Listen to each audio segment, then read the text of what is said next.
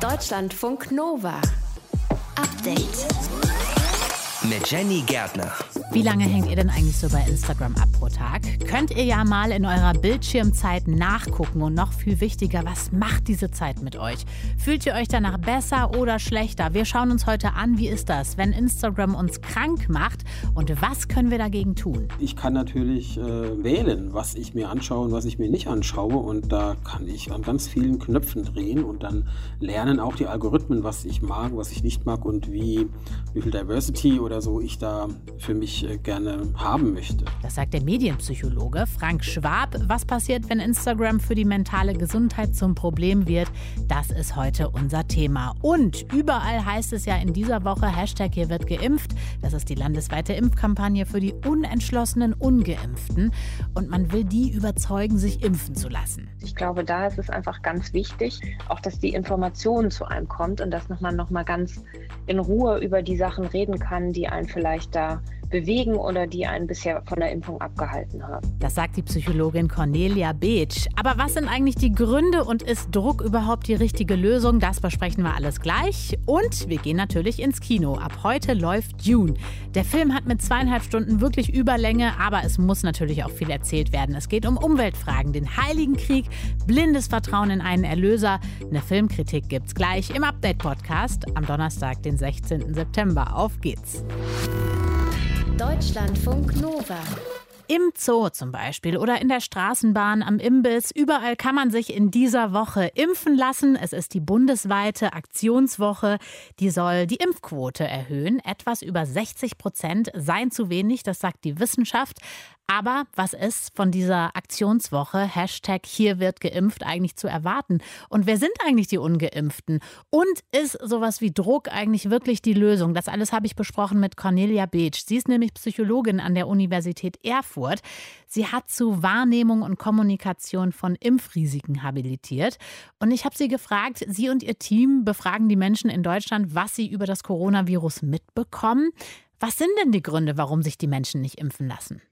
Also erstmal sehen wir das von denen, die jetzt noch ungeimpft sind. Ungefähr 20 Prozent sagen, ja, ich bin eigentlich impfbereit. Also für die ist diese Woche, glaube ich, prima, denn das senkt einfach die Hürden. Ich kann das einfach machen. Ich bin entschieden und informiert und dann ist einfach erledigt. Wir sehen aber, dass es mindestens noch genauso viele oder ein paar mehr sogar noch gibt, die unsicher sind und zögern. Und ich glaube, da ist es einfach ganz wichtig, auch dass die Information zu einem kommt und dass man nochmal ganz in Ruhe über die Sachen reden kann, die einen vielleicht da bewegen oder die einen bisher von der Impfung abgehalten haben. Können denn viele von den Unentschlossenen, die vielleicht sagen, ja, also ich kann mir das schon irgendwie vorstellen, oder auch denen, die eben sagen, ja, eine Impfung schließe ich aus, kann man die erreichen durch so eine Aktionswoche? Also die, die die Impfung ausschließen, wahrscheinlich eher nicht. Aber ich glaube, gerade die, die noch unsicher sind und zögern, das wäre ganz wichtig, dass jeder sich im Prinzip in dieser Woche vielleicht nochmal fragt, was habe ich denn eigentlich für Fragen und sich nochmal aktiv Informationen sucht. Denn auch hier ändern sich ganz schnell Empfehlungen oder Informationen, Dinge, die es neulich noch nicht gab, wie zum Beispiel eine Impfempfehlung für Schwangere oder für Kinder und Jugendliche ab zwölf das sind Dinge, die sich ändern, weil die Datenlage sich ändert. Und ich glaube, das kann für viele vielleicht auch nochmal ein Anlass sein, die Entscheidung nochmal zu überdenken. Wenn wir uns die Prozentzahlen angucken, dann fehlen ja noch ein paar. Wer sind die anderen Ungeimpften? Bei den Ungeimpften sehen wir, dass ungefähr 20 Prozent impfbereit sind, 24 Prozent sagen, ich bin unsicher und zögere und die verbleibenden 56 Prozent wollen nicht. Und gerade bei denen, die noch überlegen, sehen wir, dass man sich vielleicht im Infodschungel irgendwie verheddert hat. Man denkt, ja, ich lasse jetzt erstmal die anderen machen, ähm, hat vielleicht Sicherheitsbedenken und sieht jetzt auch nicht die Dringlichkeit, dass die Impfung relevant ist, damit wir wieder zur Normalität zurückkommen oder die Pandemiebekämpfung damit optimal unterstützt wird. Also das sind alles Dinge, glaube ich, wo Informationen, aktives Reden mit den Menschen helfen kann. Und gerade bei denen, die gar nicht wollen, da sind die Sicherheitsbedenken eigentlich der wichtigste Faktor. Und die sehen auch das Risiko durch die Pandemie nicht. Also die schützen sich und andere auch weniger durch andere Schutzmaßnahmen. Also da ist einfach eine andere Einschätzung der Situation vorhanden. Mhm. Welche Überzeugungskraft haben denn gerade Fakten oder auch Druck auf die Menschen oder auch sowas wie eine Gratiswurst? Also ist natürlich nett, so ein kleines Geschenk obendrauf zu ja. bekommen. Ob das jetzt die Zögerer anspricht, das weiß ich nicht.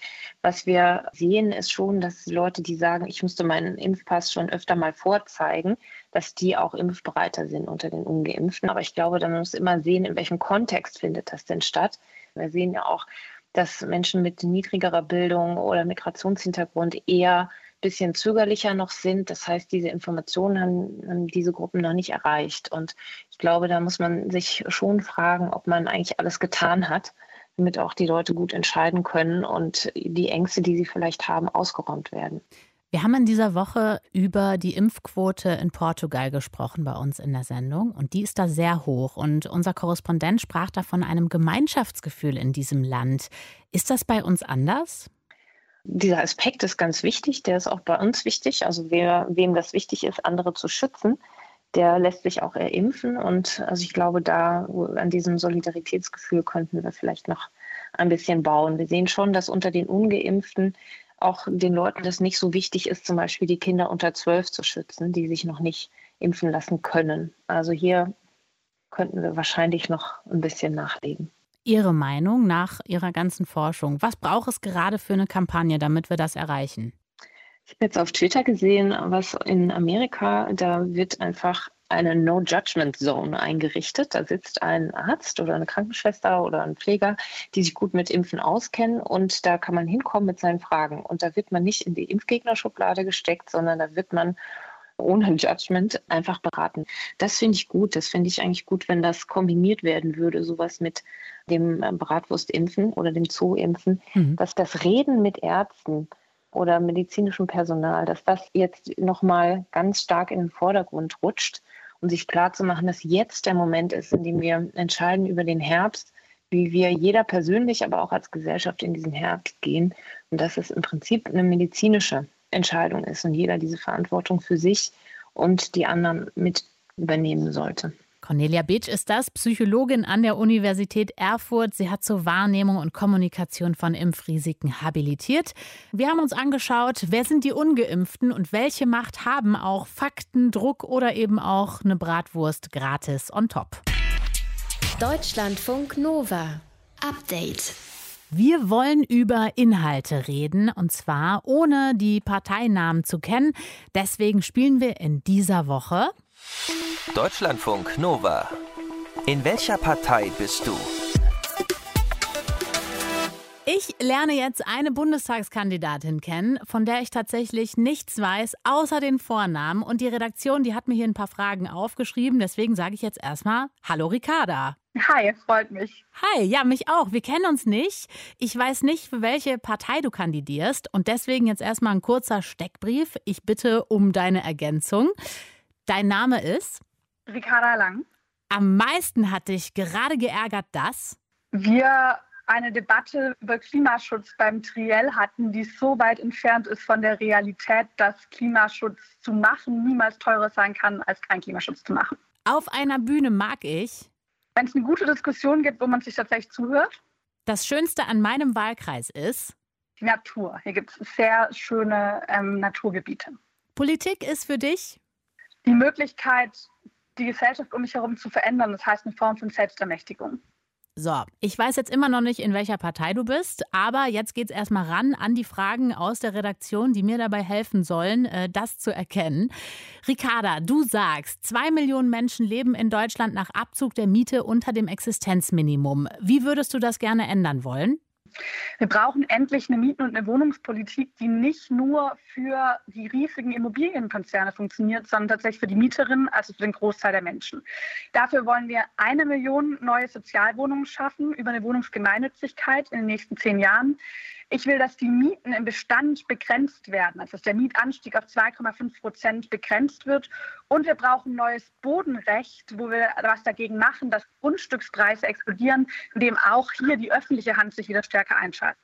Ist daran schuld, dass die Mieten zu hoch sind oder die Bezahlung der Menschen zu schlecht oder beides? Beides. Also auf der einen Seite ist es natürlich so, dass viele Menschen zu geringe Löhne haben. Das heißt, wir brauchen Mindestlohn von 12 Euro und wir brauchen eine stärkere Tarifbindung. Aber Die Mietpreise sind in einem sehr viel höheren Maße als die Löhne in den letzten Jahren gestiegen, was nicht nur an der schlechten Lohnentwicklung liegt, sondern daran, dass unglaublich viel Profit gemacht wird mit Wohnen. Das heißt, wir brauchen einen höheren Anteil von öffentlichem Wohnraum und auch von sozial gebundenem Wohnraum, also mehr Sozialwohnungen. Und wenn die Menschen jetzt Angst haben, dass einiges auch durch den Klimaschutz teurer wird, wie kannst du denen die Angst nehmen? Das Konzept meiner Partei, deren Namen ich nicht nennen darf, hm. ist ganz konkret, Klimaschutz sozial gerecht zu machen. Das heißt, wir wollen, dass die Kosten von dem steigenden CO2-Preis, der beschlossen ist, bei der Wärme von den Vermietern getragen wird und nicht von den Mieterinnen. Das ist sowohl sozial gerecht als auch klimapolitisch sinnvoll. Wie sehr treibt dich das Wort Gerechtigkeit um? Tja, das war für mich der Grund, warum ich in die Politik gegangen bin, weil ich das Gefühl hatte, ich bin aufgewachsen bei einer Sozialarbeiterin. Meine Mutter hat, war alleinerziehend, hat in einem Frauenhaus gearbeitet und ich habe sehr früh das Gefühl gehabt von, okay, wie mit ihrer Arbeit umgegangen wird in dieser Gesellschaft, das ist eigentlich zutiefst ungerecht und das war für mich der Punkt, warum ich Politikerin geworden bin. Wenn Friedrich Merz sagt, dass er nicht gendert, weil es größere Probleme gibt, dann sagst du?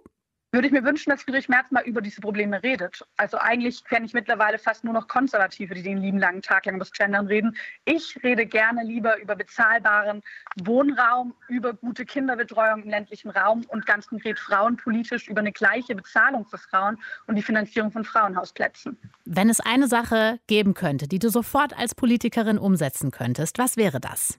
Neues System der Klinikfinanzierung. Wir haben viel zu viel privatisiert im Gesundheitsbereich in den letzten Jahrzehnten und wir haben ein System über die Fallpauschalen, wo überhaupt keine Vorsorge möglich ist. Und ich will, dass in Zukunft das bezahlt wird, was gebraucht wird vor Ort und eben nicht das, was größtmögliche Rendite abwirft.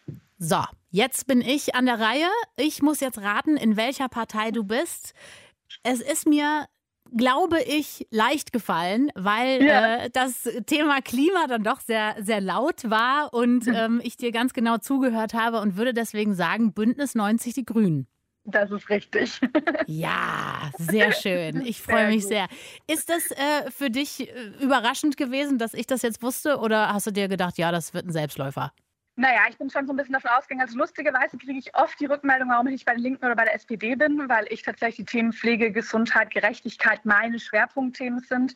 Aber dadurch, dass es ja auch viel um die Klimafrage ging und ich glaube, wir da die konkretesten Konzepte haben, würde ich mal sagen, die ja. ich ein bisschen vorstellen konnte, ähm, habe ich schon damit gerechnet, dass es richtig erraten wird. Im Netz haben wir ein Zitat von dir gepostet. Da steht, Steuerbetrug ist ein riesiges Gerechtigkeitsdefizit. Und da haben dich dann auch einige bei den Linken verortet. Wäre das auch was für dich gewesen? Ich arbeite gut mit vielen Leuten aus der Linkspartei zusammen. Ich glaube, was mich sozusagen zu den Grünen geführt hat, ist auf der einen Seite die Art des Politikmachens. Ich glaube, ein bisschen verbindenderer Stil, mehr Leute auch einzuladen, mitzunehmen. Und was ich an den Grünen total schätze, ist, dass wir nie Themen gegeneinander ausgespielt haben. Also nie, wahrscheinlich, keine Partei ist komplett frei davon. Aber die Grünen waren für mich immer die Partei, die Themen miteinander verbindet. Also Klimaschutz und Soziales nicht als Gegenteile sieht oder zum Beispiel Frauenpolitik, Emanzipation und soziale Gerechtigkeit nicht als Gegenteil, sondern als zusammengehörig und deshalb fühle ich mich sehr wohl bei den Grünen. Deutschlandfunk Nova. In welcher Partei bist du? Das war Ricarda Lang, stellvertretende Bundestagsvorsitzende und frauenpolitische Sprecherin von Bündnis 90 Die Grünen, kandidiert im Wahlkreis Schwäbisch Gmünd. Mal gucken, würde ich sagen, wen wir morgen treffen. Deutschlandfunk Nova. Update.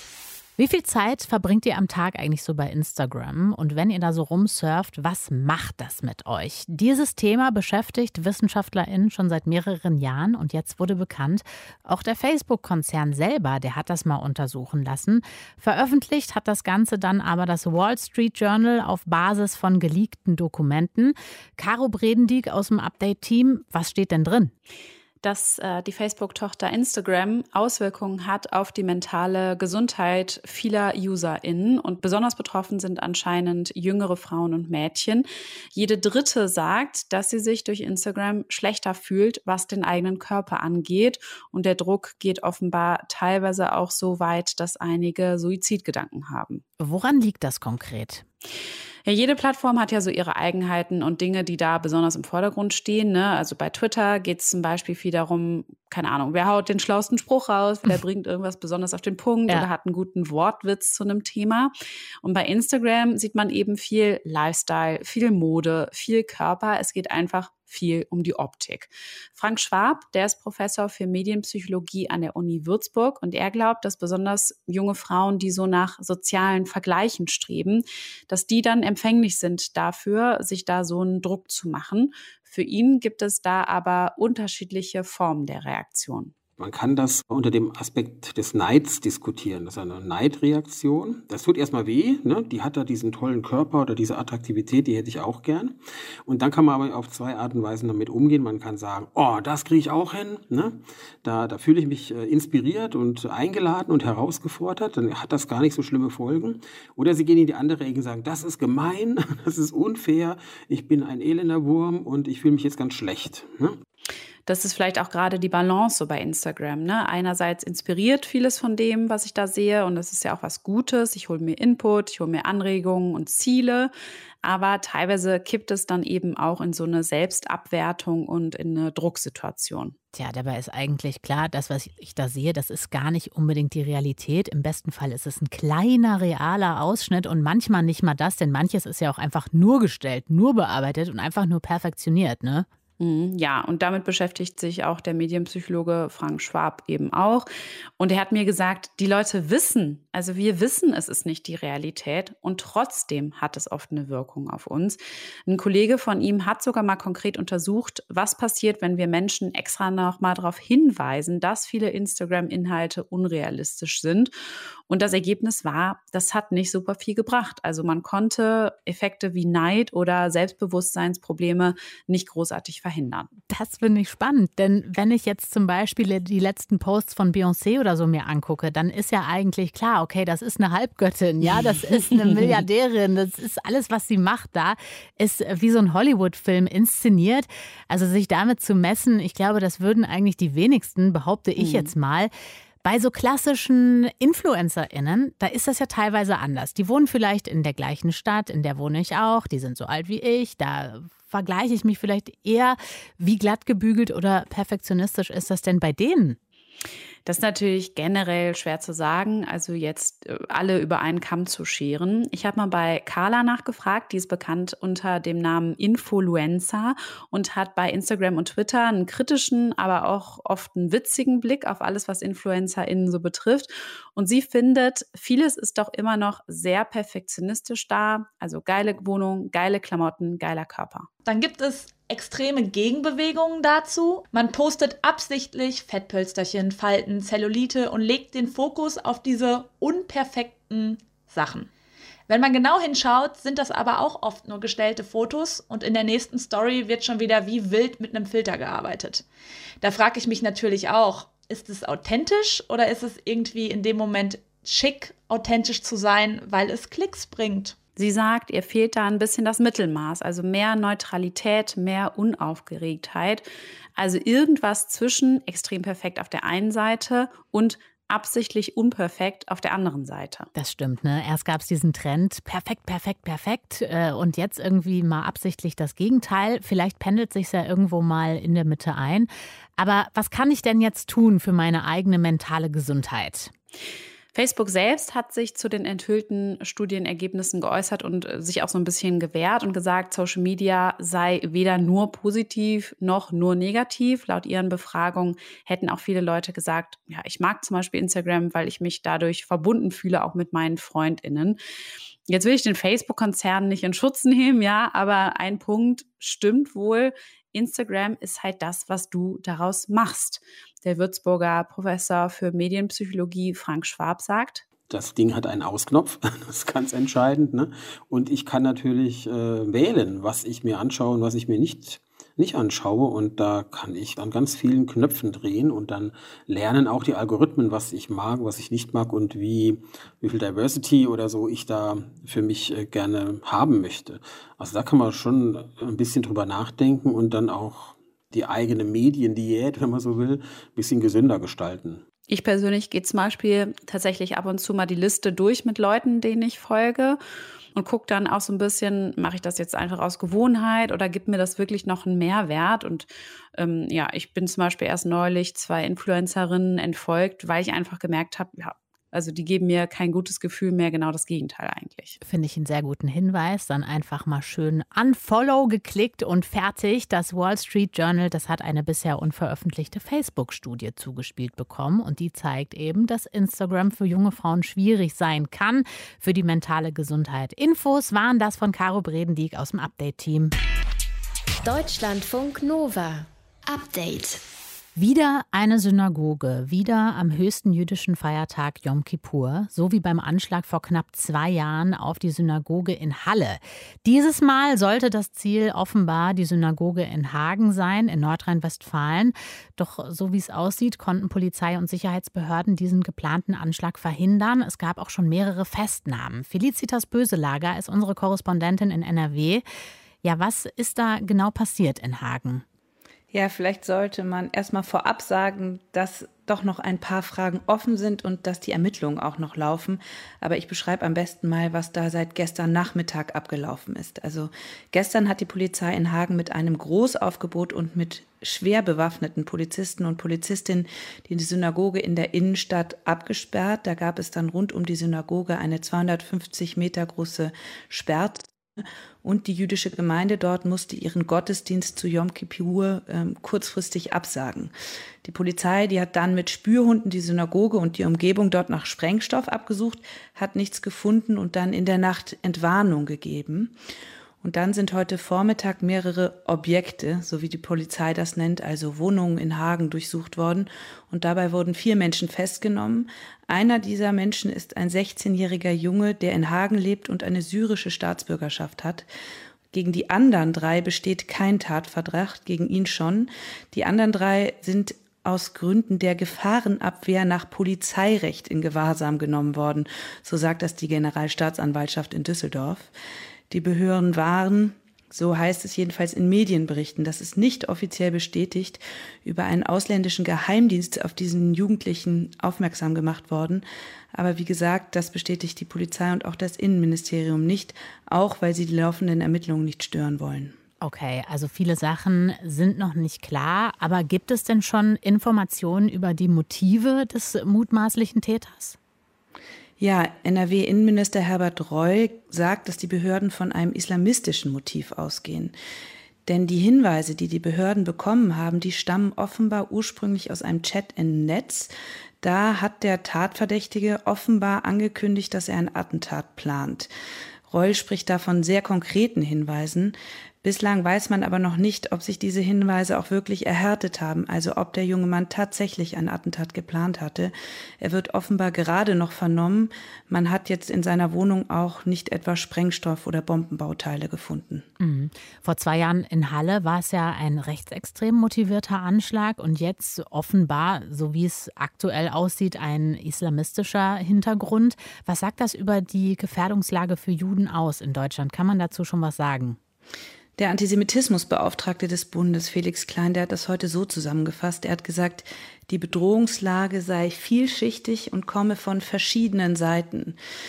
In NRW sind die Zahlen der antisemitischen Vorfälle im vergangenen Halbjahr auf 206 gestiegen. Im Vergleich zu der Gesamtzahl im letzten Jahr fällt das ziemlich auf, nämlich letztes Jahr waren es insgesamt 276. Da ist jetzt dieses erste Halbjahr in NRW schon sehr auffällig. Wir haben ja dieses Jahr auch mehrmals schon über antisemitische Vorfälle berichtet. Es gab ja hier im Frühjahr schon Angriffe auf Synagogen, zum Beispiel diese wütende Menge, die vor der Synagoge in Gelsenkirchen antisemitische Parolen gegrölt hat.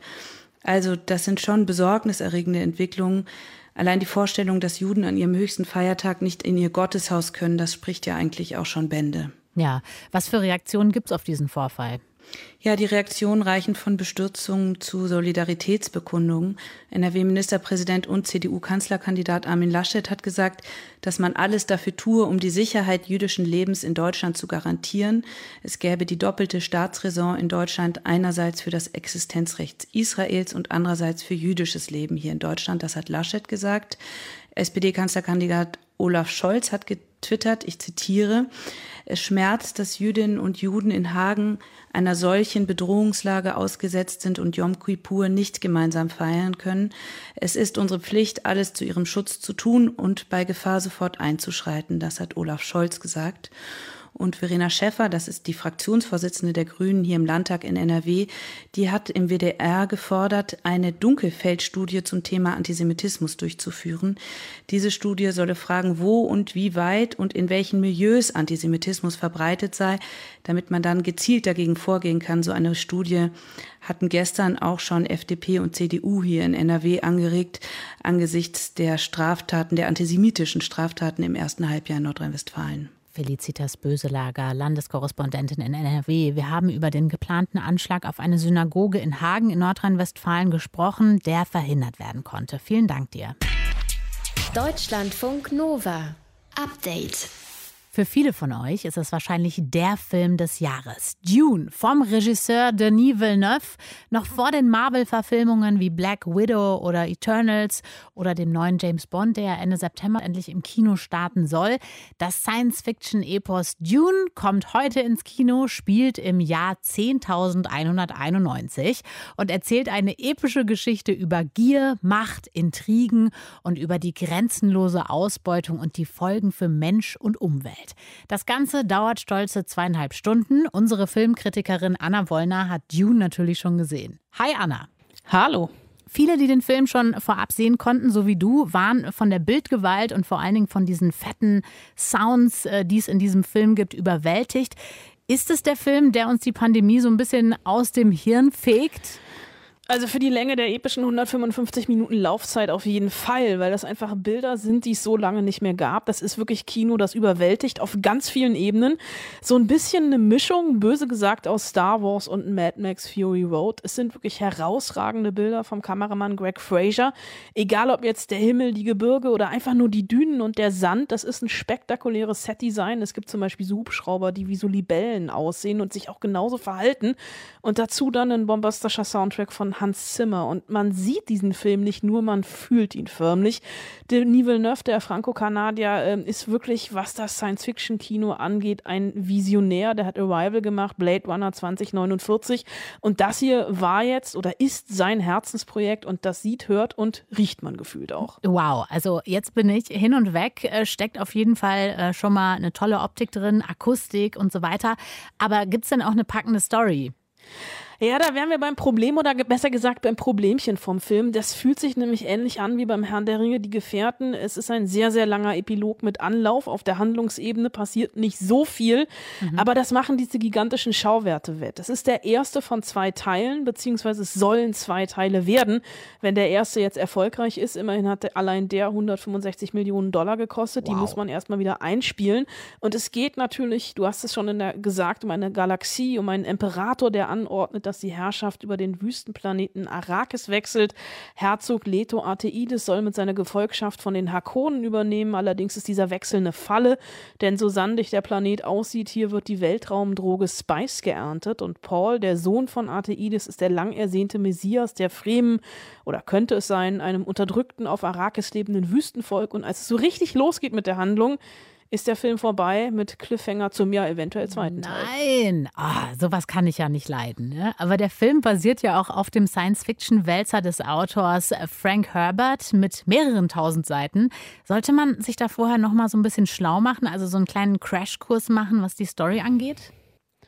Nee, es geht auch ohne. Also vor allem geht es auch ohne die David Lynch-Verfilmung von 1984. Aber was krass ist, wie visionär Herbert in den 60ern schon war. Der Roman war damals ein politischer, religiöser, technologischer und ökologischer Kommentar auf das 20. Jahrhundert. Und das hat Villeneuve jetzt in die Gegenwart übersetzt, weil es einfach immer noch gilt. Traurigerweise ist das Buch heute noch relevanter als damals. Die Gefahr von Vermischung von Religion und Politik, die Gefahr von Messiasfiguren, die Auswirkungen von Kolonialismus, die Zerstörung der Umwelt. Die nächsten Generationen werden uns verurteilen für das, was wir der Erde heute antun. Es wird Zeit, wütend zu werden. Die Umwelt sollte überall höchste Priorität haben. Ich will kein Moralist sein, aber es geht aktuell ums nackte Überleben. Und darum geht es auch auch in Buch und Film, ums Überleben. Ja, Dune, also auch ein Appell für mehr Umweltbewusstsein und mehr Handeln im Sinne unseres Planeten. Was ich ja auch spannend daran fand, ist, dass der Film ja gleichzeitig auch bei HBO Max im Stream angeboten werden soll. Für dich ein Zeichen, dass das Kino weiter entmachtet wird? Nee, eigentlich nicht, zumal Warner ähm, schon zurückgerudert ist und den Film erst ja, in einem Monat auf HBO Max zeigen will. Es ist ähm, ein Film wie Dune natürlich, der die große Leinwand braucht, der das auch ausfüllt und zeigt, dass wir Filme wie Dune auch brauchen und deswegen hat Denis Villeneuve sehr hart gekämpft. These are of course difficult times. Ich weiß, dass die Umstände nicht leicht sind. Natürlich geht die Sicherheit des Publikums vor, aber ich kann nur an jeden appellieren, gehen Sie ins Kino. Der Film wurde für die große Leinwand geträumt, gedacht, geschrieben und gedreht. Dune auf der großen Leinwand zu gucken, am besten im IMAX, ist eine körperliche Erfahrung. Für mich ist die große Leinwand Teil der Bildsprache. And for me, the big screen is part of the language. Ja, Christopher Nolan zum Beispiel, der andere große Visionär, der Blockbuster-Regisseur, der hat Warner gerade den Rücken gekehrt und macht seine nächsten Filme bei Universal, weil er einfach eine exklusive Kinoauswertung haben will. Ja, und wer Dune nicht im größtmöglichen aller Kinos sieht, ist für mich selbst schuld. Das sagt unsere Filmkritikerin Anna Wollner über Dune, kommt heute ins Kino. Was sonst noch so rausgekommen ist, das hört ihr auch in unserer Sendung Eine Stunde Film. Gibt's als Podcast überall und auf deutschlandfunknova.de. Deutschlandfunk Nova. Update. Montag bis Freitag, immer zwischen 18 und 20 Uhr. Mehr auf deutschlandfunknova.de.